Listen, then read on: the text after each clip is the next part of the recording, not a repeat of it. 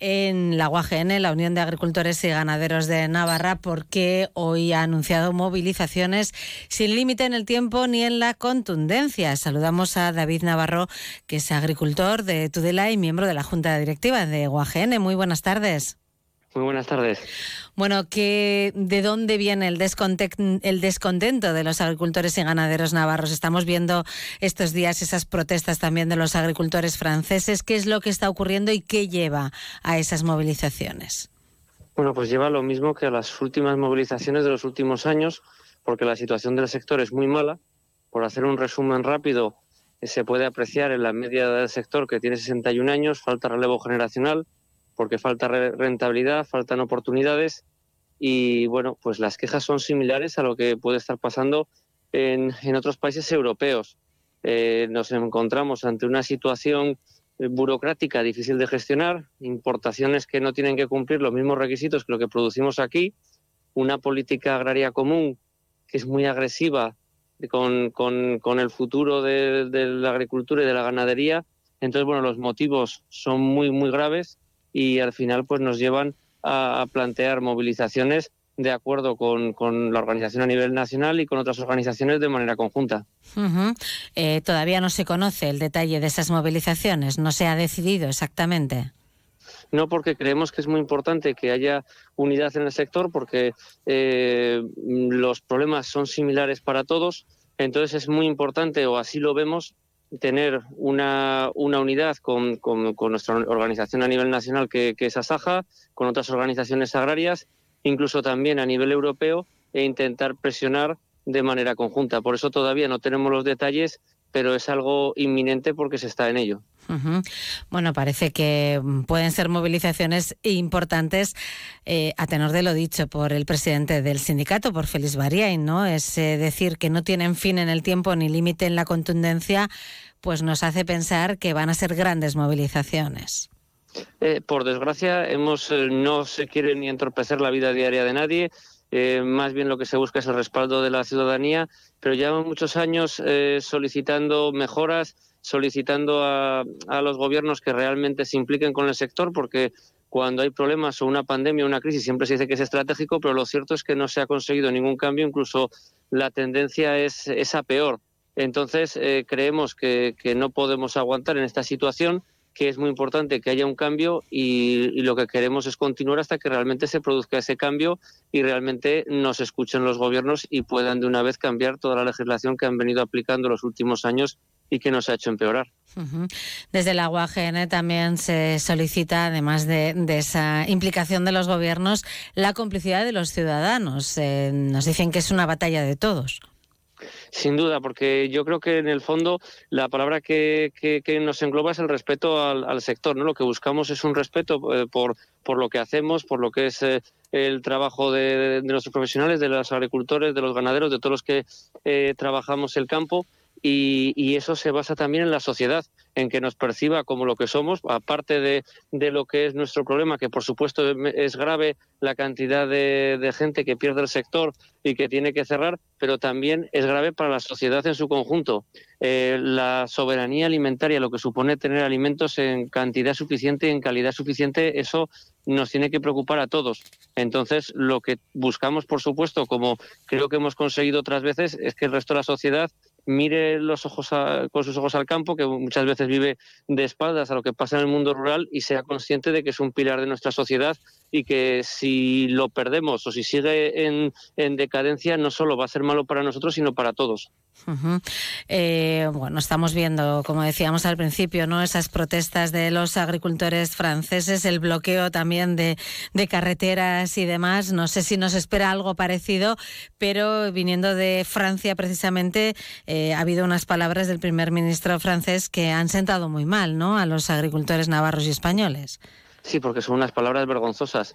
Sabe, perfectamente el primer ministro francés que, el marco eh, legal que tiene Francia es el mismo que el de los otros países de la Unión vamos a aclarar, perdona, eh, perdón David, de que el ministro, el primer ministro francés acusó a los agricultores españoles de competencia desleal por utilizar en sus cultivos, dice, productos fitosanitarios que eh, señala que están prohibidos en Francia y permitidos en España. Vosotros decís que eso no es así, ¿no?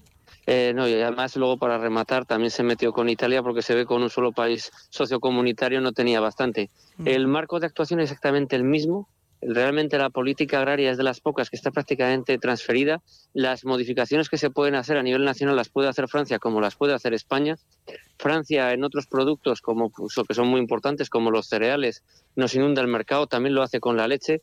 Francia es una potencia productora incluso más que España, es el cuarto país del mundo en, importancia agraria, España es el octavo.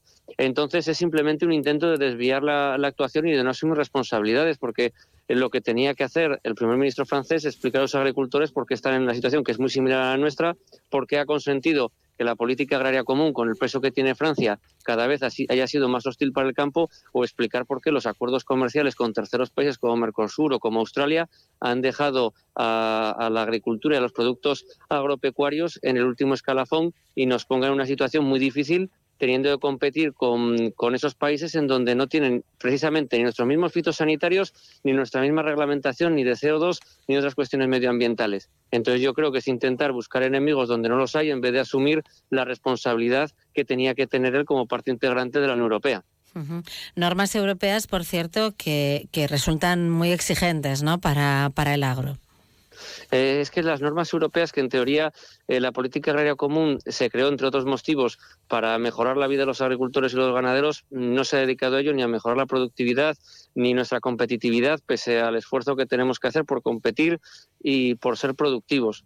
Eh, en realidad, cada, cada nueva reforma es una vuelta de tuerca más en cuanto a exigencias, se viste falsamente de medioambiental con medidas o que no sirven para nada para el medio ambiente y que la única consecuencia que suelen tener es aumentar nuestra burocracia, aumentar nuestros costes y lo peor de todo es que eso no se exige a los productos que vienen que tienen otros límites de residuos absolutamente distintos. Por poner un ejemplo, que, que prácticamente no hay diferencia entre Francia y España. Hay diferencias, por ejemplo, con un país como Brasil, que tiene básicamente el doble de fitosanitarios autorizados que nosotros, es una potencia agropecuaria, y, sin embargo, la política agraria común nos lleva por un camino de pérdida de productividad y, sobre todo, su objetivo fundacional, el objetivo que se perseguía, que era tener un sector agrario fuerte y que fuese un pilar de la, de la Unión Europea garantizando eh, abastecimientos y calidad como, como, los productos que se producen aquí, se ha quedado de medio lado y, y realmente lo único que para lo que está sirviendo es para un desguace del sector.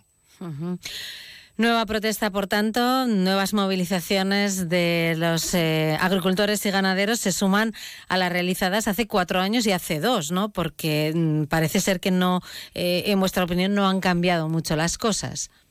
No, en las diferentes manifestaciones se consiguieron algunas cosas que parecían importantes, eh, una ley de la cadena, pero que en realidad no se está aplicando. Se, tuvo algunas pinceladas en, la PAC, pero lo cierto es que por mucho que se ha repetido la cuestión de que somos un sector estratégico, eh, se ha hablado de buenas palabras, se ha intentado sacar una serie de normativa eh, favorable por, por los altos costes de los insumos, lo cierto es que son pequeñeces comparados con el problema y lo cierto es que la reforma de la PAC que vino ha sido absolutamente agresiva y lesiva a los intereses que eso afecta a toda Europa y tampoco se ha hecho mucho de los gobiernos eh, a la hora de, poder, de poder modificarlo realmente y de mejorar nuestra vida. Entonces el motivo de volver a salir es que las protestas anteriores no solo no se han resuelto, sino que hemos ido a peor. Bueno, ¿cuándo conoceremos las fechas de las movilizaciones? Eh, ¿Se sabe? desde hace dos semanas había una reunión de, de Asaja a nivel nacional para este jueves lo cierto es que ya se está avanzando porque aparte de nuestra organización, lo mejor es que, realmente haya unidad en el sector y nos organicemos todos juntos.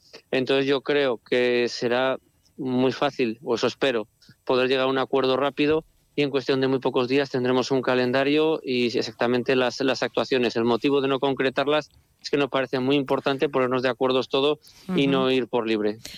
Bueno, pues eh, movilizaciones que no tienen fin en el tiempo ni límite en la contundencia, así lo ha dicho hoy Félix Bariain, el presidente de UAGN. Eh, David Navarro, miembro de la Junta Directiva del sindicato, gracias también por haber estado con nosotros hoy aquí en Onda Cero. Muchas gracias a vosotros. Estaremos atentos a lo que vaya ocurriendo. Muchas gracias. Bueno, pues ahí está el sector.